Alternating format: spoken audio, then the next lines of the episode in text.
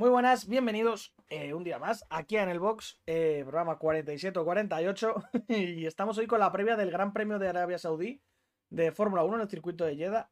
Y bueno, ya estamos todos, hoy estamos tanto David como David, Ángel y yo. Así que nada, chicos, muy buenas. Muy buenas. Pasa. La bandera por tu casa. Bueno, continuamos.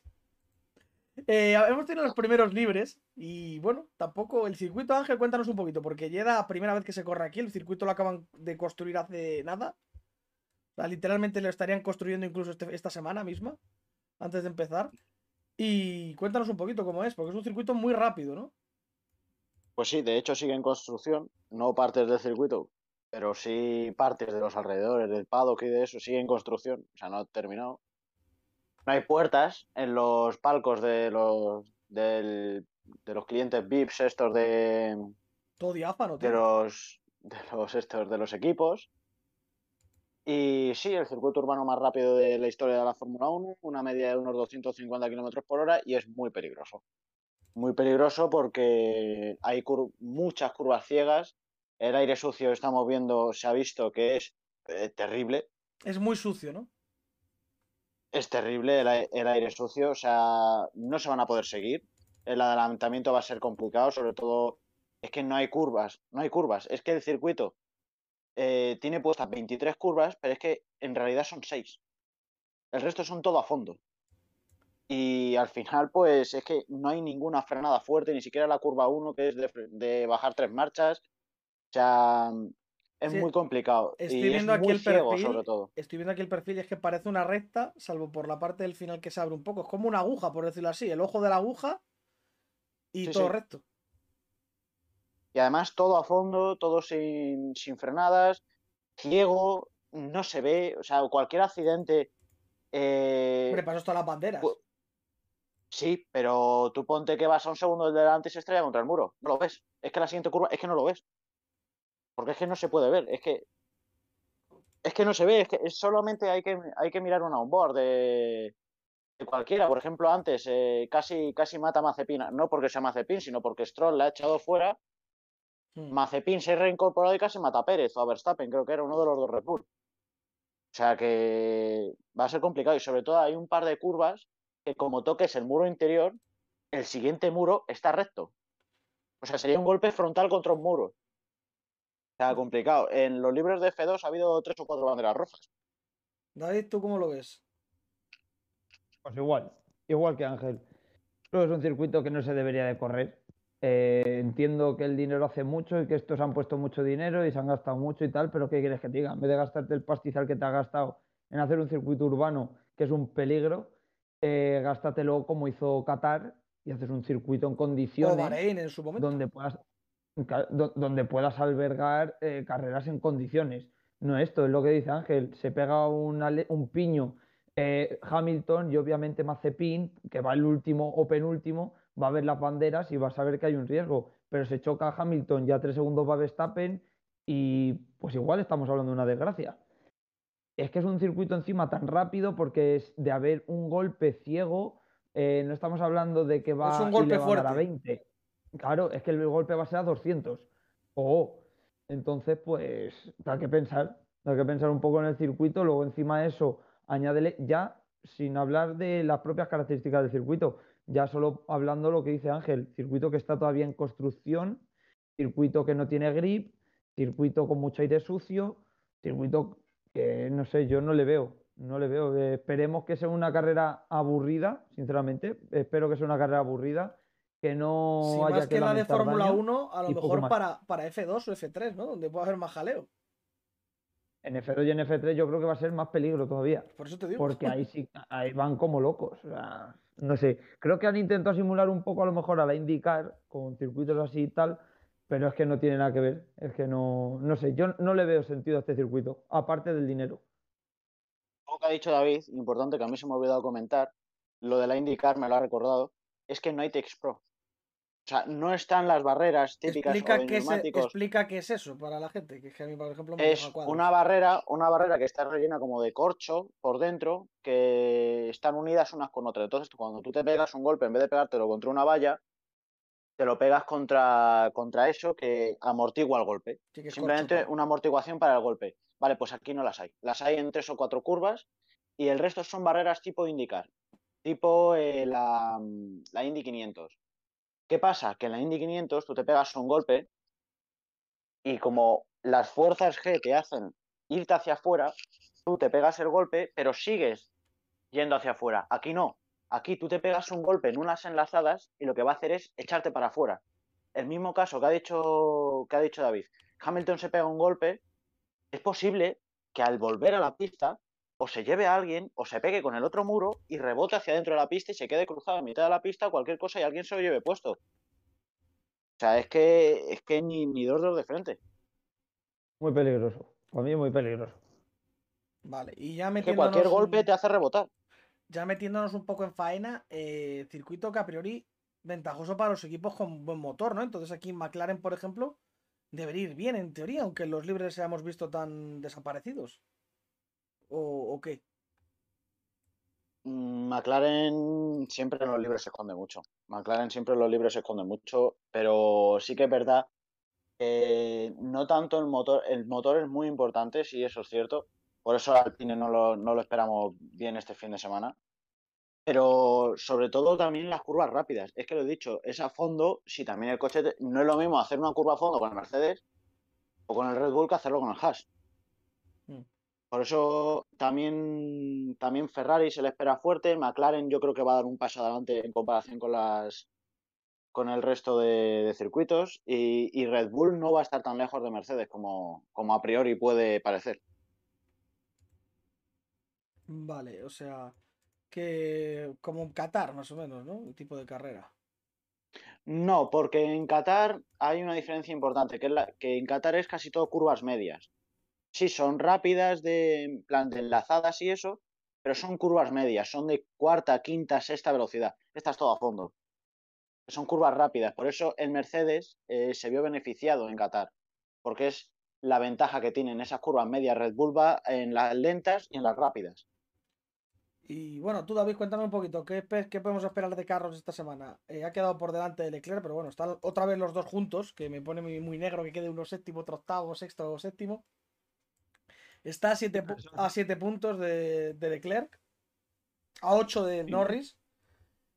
Yo creo que esto al final lo que demuestra es la- eh, el buen equipo que tiene Ferrari, ¿no? Independientemente de la calidad de los pilotos, que me parecen los dos muy buenos pilotos, eh, te dice mucho del buen trabajo que están haciendo entre los dos. Creo que han dejado un poco a un lado el beneficio personal, tanto Leclerc como Carlos, y están tirando, están remando los dos en la misma dirección, que es Ferrari tercera y vamos a por McLaren. Creo que trabajan muy bien juntos, creo que saben los dos dónde tienen que ir. Y al final yo creo que esta carrera se la van a jugar en la quali. Creo que el que salga adelante, a no ser que luego el que quede delante en quali haga una salida desastrosa, creo que el que vaya, el que quede primero en la clasificación va a salir Hombre. ventajoso en la carrera porque se van a guardar posición. O sea que lo importante es quedar delante de McLaren. Yo sí Yo creo, que, ya darán libertad, ¿no, David? Están a 40 puntos en el Mundial. Mm, Tanta libertad no te creas, porque Una carrera. Tú imagínate que, tú, tú imagínate que hacen un cero los dos por un toque, estilo en Brasil, Vettel Leclerc hace un par de años. Eh, tú imagínate que haces una de esas y te queda Norris cuarto eh, y Ricciardo quinto. Estamos hablando de 18 puntos. Se te, se te juntan y queda una carrera. Todavía no lo tienen en el bolsillo 100%. Entonces, mm, yo, yo no les dejaría libertad, todavía todavía. De todas maneras, fíjate en México, por ejemplo, como Carlos eh, pasa a Leclerc, luego le devuelve la posición, el otro día Leclerc eh, se quedó detrás de Carlos. Al final, eh, yo creo que miran por el, el beneficio conjunto, los dos. Y yo creo que Ferrari aquí va a sufrir con respecto a McLaren. Yo tengo esa, esa corazonada, creo que McLaren aquí va a ir muy fuerte, estilo Monza. Eh, bueno, el resto de coches, Ángel, en cuanto a Alonso y los Alpine, me ha dicho antes que iban a ir mal. Para entrar en puntos o ni eso. Uf, no lo veo. No lo veo eh, porque lo he dicho alguna vez. El motor Renault es el de 2019. El motor Renault eh, tiene muchos problemas a la hora de cargar la batería. Por eso no pueden en circuitos largos, como por ejemplo Spa, eh, desplegar la cantidad de energía que pueden desplegar el resto de motores. Mm. Y, la, y estamos hablando de 180 caballos. O sea, 180 caballos en una recta durante 5 segundos más que los demás es mucha potencia.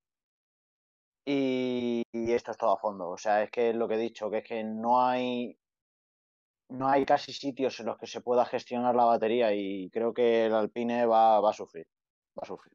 Y cuéntanos el problema que pueden tener porque cuando el coche no está en vuelta, por decirlo así, vuelta cronometrada, la vuelta lanzada, por decirlo así, la de antes de empezar a contar el tiempo, es muy, muy lenta, ¿no? O sea, que van a tener que salir pronto, ¿no? Eh, Al boxe, o sea, no van a salir lo típico de que salen con dos minutos y medio, a lo mejor necesitan un pelín más, ¿no? Esta vez.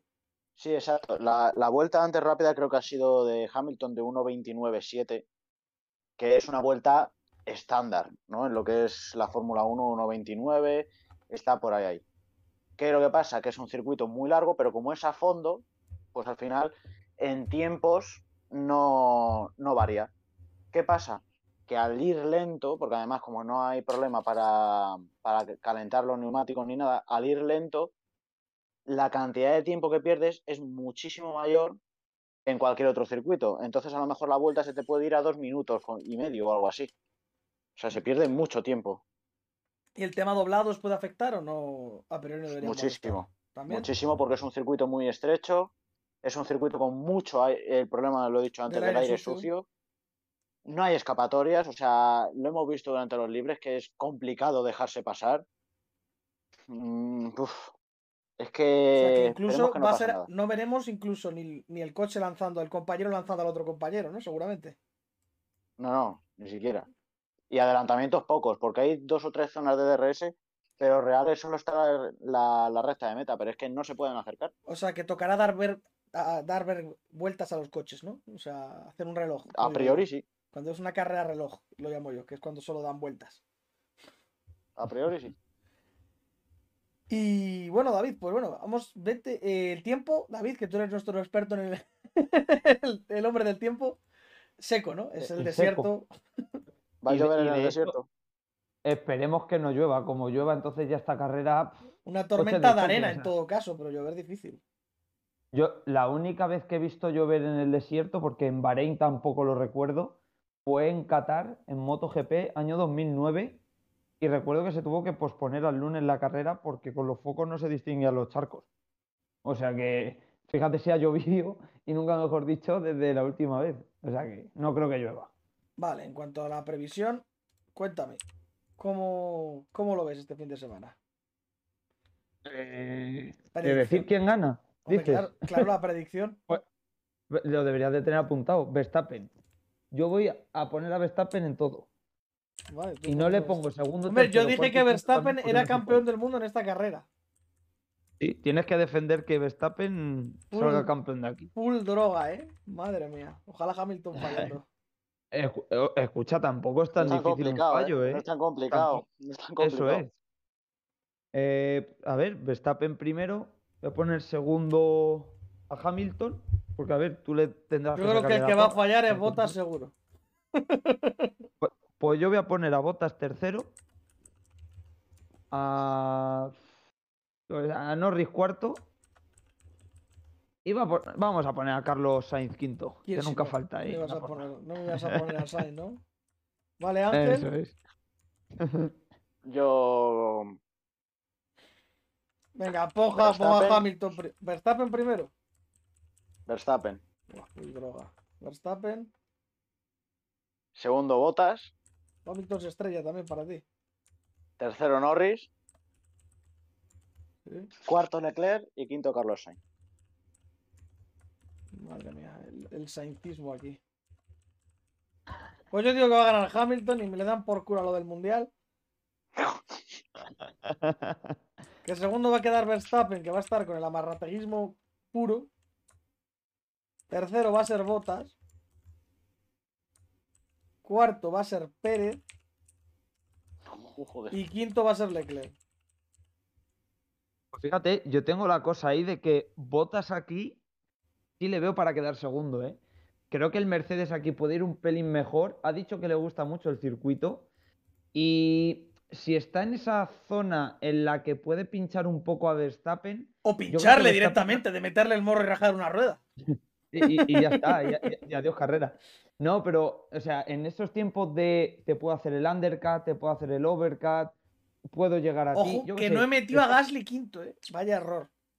Pues ojo que los libres está bien. Yo creo, yo creo que Bottas le puede meter mano básicamente porque al, a Verstappen le da igual quedar segundo que tercero. Yo creo que al final Verstappen, lo, llegando a este gran premio, lo que busca es Hamilton cree que va a ganar, todo el mundo piensa que Hamilton va a ganar. Su objetivo es quedar detrás con los puntos que tiene ahora mismo. Eh, le daría igual quedar segundo que tercero, que si gana en Abu Dhabi es campeón. Entonces yo creo que no se va a jugar un segundo puesto con Botas si lo ve complicado. Entonces ojo Botas que puede quedar segundo.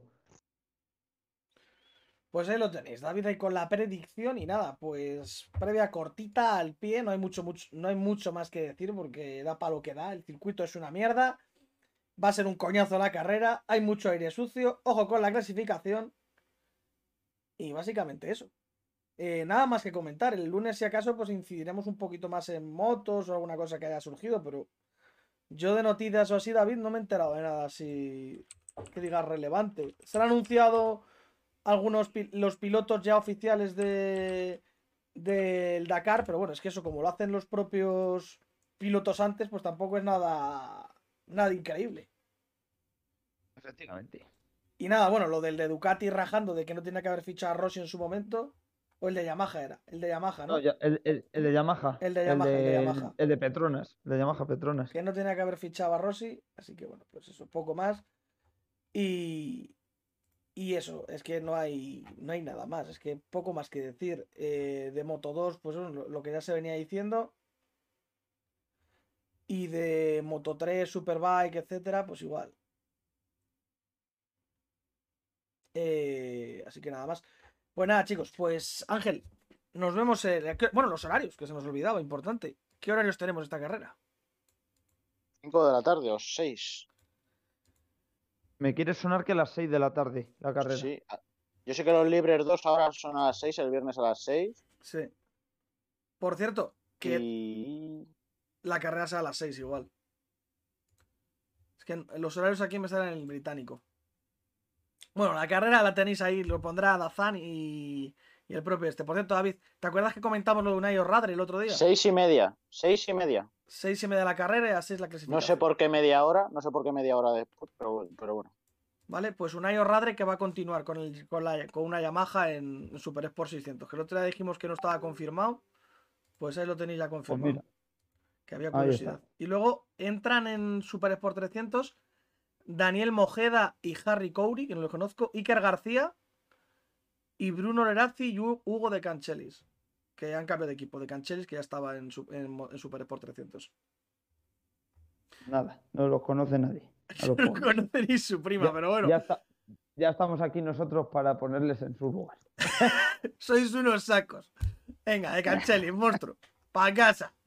Bueno, nada más. Lamentable, sí, iba a decir de moto, ¿eh? pero bueno, esto ya es el barro del barrísimo, tío. Nada, nada, nada. Mucho saco en moto, ¿eh, tío? Es que lees los nombres y es que son nombres de malos, tío. Mateo Ferrari llevando una moto. Héctor Garzó. Kevin Zanoni. Que suenan a sacos, tío. O sea, no siento mucho. Nada más. Bueno, ya hemos faltado al respeto, que siempre tenemos que hacerlo. Eso es. Y nada, ser buenos, nos escuchamos el lunes y estaremos con todo el post de esto, del Gran Premio de Jeddah. Esperemos que no pase nada, o sí, así tenemos más de lo que hablar. Y nada más, ser buenos. Hasta luego. Adiós. 你。